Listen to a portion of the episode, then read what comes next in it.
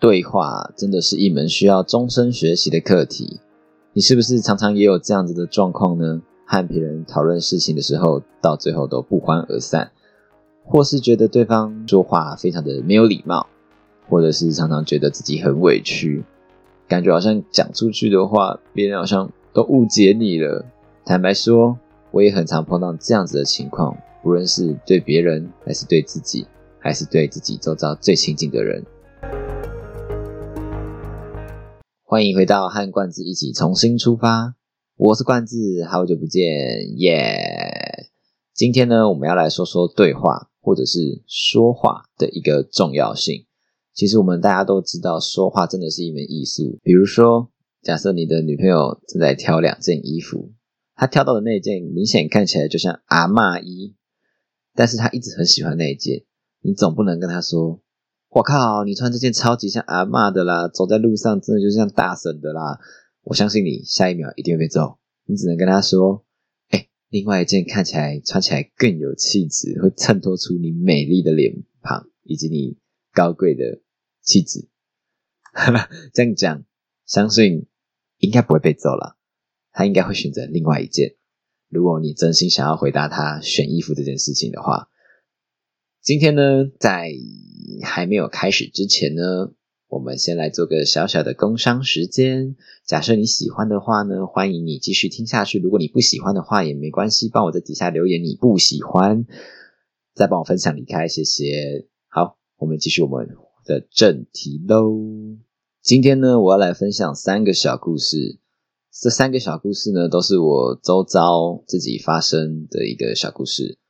第一个呢，就是与我最亲近的。温刀老 boy 故事，冠志与他家老母的对话小故事，在那个盗版还很猖狂的年代，MP 三，嗯，好，我讲到这，应该懂的人就知道那是什么年代，不懂的人，可能他的经历的时代就是手机了吧。这个时代，其实很多时候的歌，我们都是上网抓歌，然后把它载入 MP 三里面。当时的我呢，很喜欢前阵子的渣男王力宏。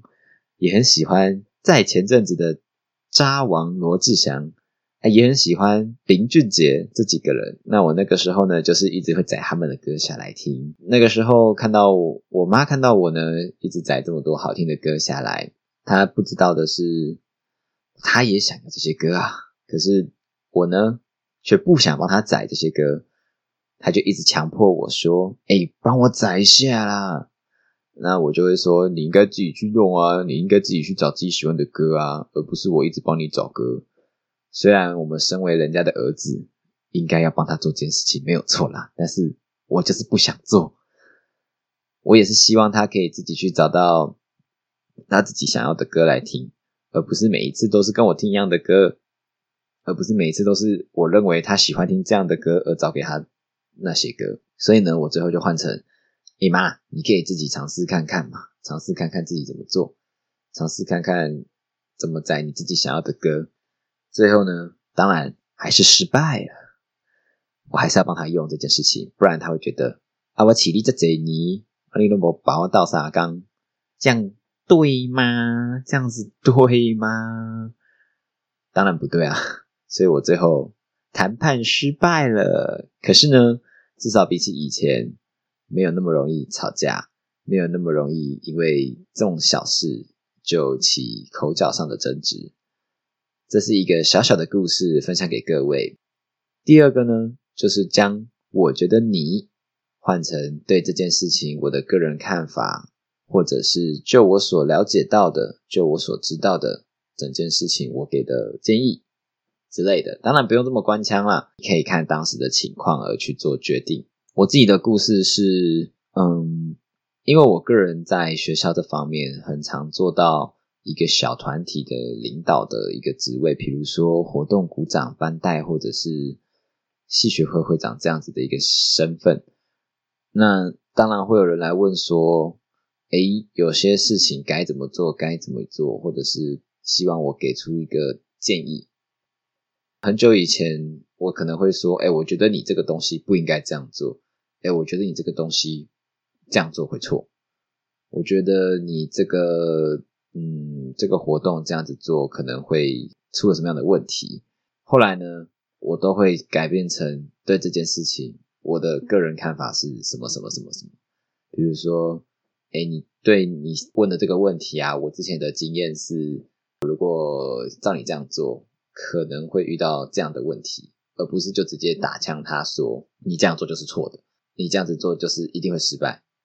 因为我知道会来问，就是希望得到一点肯定。我自己也觉得我可能不是一个经验非常丰富的人，因为我也是边做边学这样子上来的。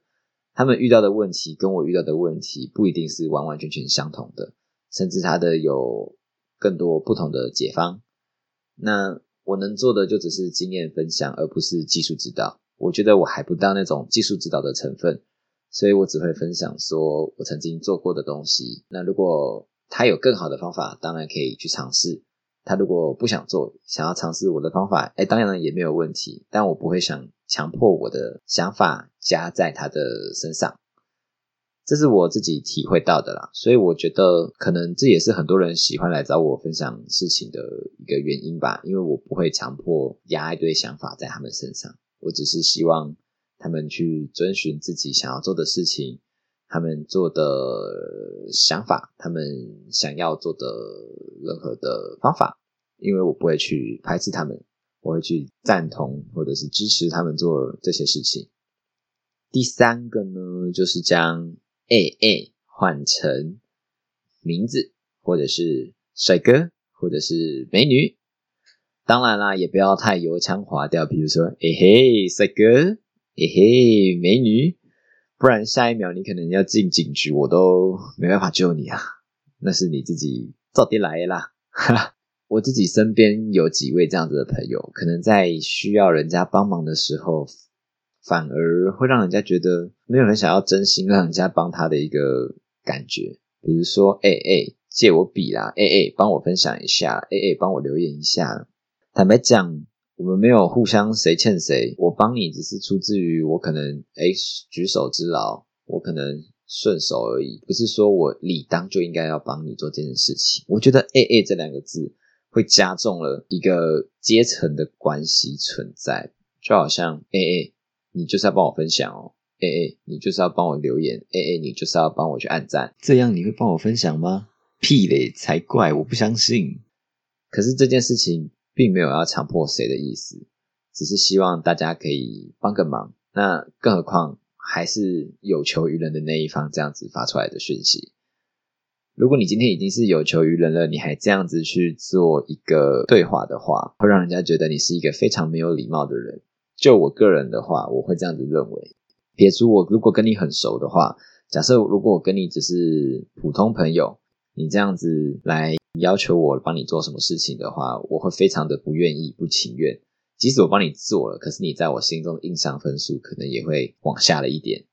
如果又是频度非常高的话，久而久之可能就达到六十分之后就不及格，就成为拒绝往来户了。这个是我自己个人的一个经验啦。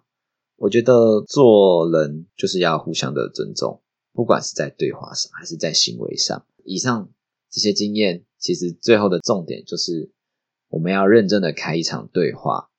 那什么叫认真的开一场对话呢？我们要明白啊，不是因为换掉了这几个说话的字，关系或者是对话就能获得马上的改善，而是我们去感受每一个当下、每一个状况、每一个气氛、每一个心情、每一个环境，最终说出那一句适合的话。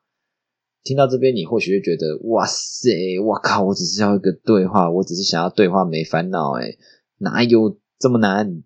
的确啦，没有这么难，就是常说常练习，然后常错吧，多失去几个朋友，你就会多成长一点。哎，不是啦，但是这句话好像也是这么说的，也没关系。的确，就是多多的去练习啊，多多的去尝试看看，或许哪一天你就会变成你想要的那种人。你也会发现到里面其实不是每一件事情都是你能够掌握的。当然，也不要把对话看得这么累啦，就是常常说话就好了。只是人家觉得你很吵，就像我一样，觉得我很吵。虽然我一直觉得我是一个很安静的人，我也还在学习啊，我也还在学习，能够在各种不同的环境当中，也能成为那个很吵的人。不过有时候其实对话也是一种耗能量的表现。我们常常这样子说话，其实会让自己内心的能量一直在消耗。如果没有及时的回补的话，会造成一些低潮的发生。这是我蛮深刻的一个体悟啦，分享给大家。如果你觉得有帮助到你，或者是你觉得还不错，欢迎帮我分享、按赞、留言。当然，你不喜欢的话，应该也不会听到这里了吧？谢谢各位。和冠之一起重新出发，我们下次再见，拜拜喽。